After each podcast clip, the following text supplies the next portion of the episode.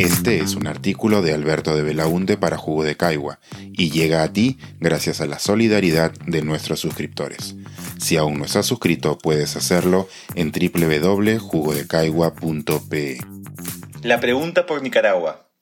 ¿Por qué es relevante conocer la posición de los políticos peruanos sobre lo que ocurre en otro país?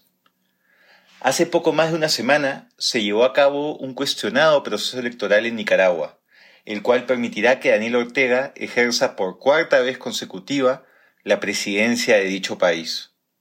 No fueron elecciones democráticas, sino una pantomima para camuflar mal un grosero acto dictatorial para aferrarse al poder. Ortega ha seguido al detalle el manual del dictador latinoamericano.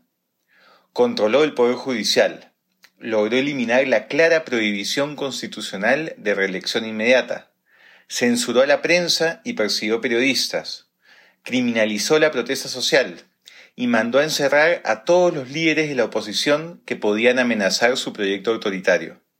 Y cuando digo a todos, me refiero a todos.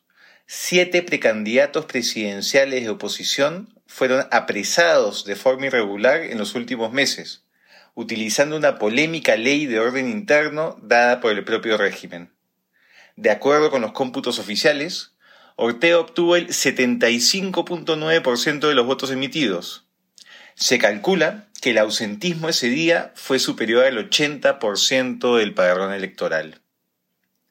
La Organización de Estados Americanos, OEA, no ha reconocido el resultado y en una resolución aprobada por la mayoría de los países, entre los que se encuentra Perú felizmente, indica que, abro cita, las elecciones en Nicaragua no fueron libres, justas ni transparentes y no tienen legitimidad democrática. Cierro cita.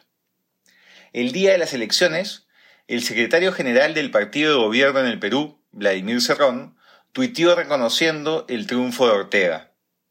Esa no fue la posición oficial del gobierno peruano, el cual publicó a través de Cancillería un contundente pronunciamiento de rechazo a lo ocurrido en Nicaragua. A los pocos días se desató una controversia grande en Chile, porque el Partido Comunista de dicho país se pronunció a favor del régimen nicaragüense y el cuestionado proceso electoral. Hay que recordar que dicho partido es parte de la coalición electoral de uno de los candidatos favoritos en las elecciones chilenas, Gabriel Boric, quien rápidamente salió a desmarcarse de la posición tomada por sus aliados, al igual que varios líderes de su campaña. A veces, cuando se habla de las dictaduras en Nicaragua, Cuba o Venezuela, algunos señalan que es irrelevante que nuestros políticos opinen sobre realidades más allá de nuestras fronteras y que deberían de centrarse en lo que ocurre en suelo patrio. Discrepo. Creo que la posición que tomen los políticos respecto a estos casos, o respecto a la erosión de la democracia en Brasil o El Salvador, es muy relevante para nuestro país. Porque todos son demócratas, hasta que se aterricen ejemplos concretos.